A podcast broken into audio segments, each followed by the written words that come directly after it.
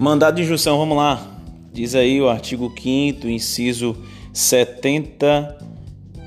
Não, na verdade, é 71.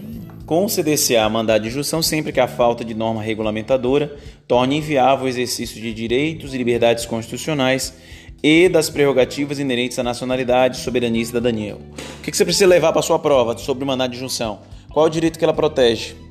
Certo? O direito que a mandado de injunção protege é a falta de uma norma regulamentadora. É uma omissão do legislativo. Não é o legislativo, o poder legislativo, a Câmara de Deputados que faz as leis? Para uma determinada situação no dia a dia nosso corriqueiro, para todas as situações nós precisamos ter algo que nós queiramos, queiramos fazer. Nós precisamos ter uma lei determinando ou lei fazendo, é, autorizando nós fazermos determinada prática.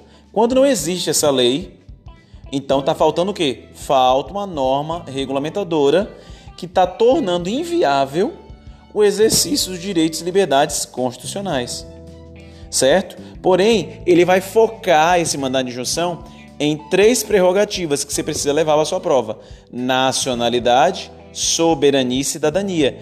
Essa falta de norma regulamentadora tem que ferir, tem que ir encontro ao encontro, certo?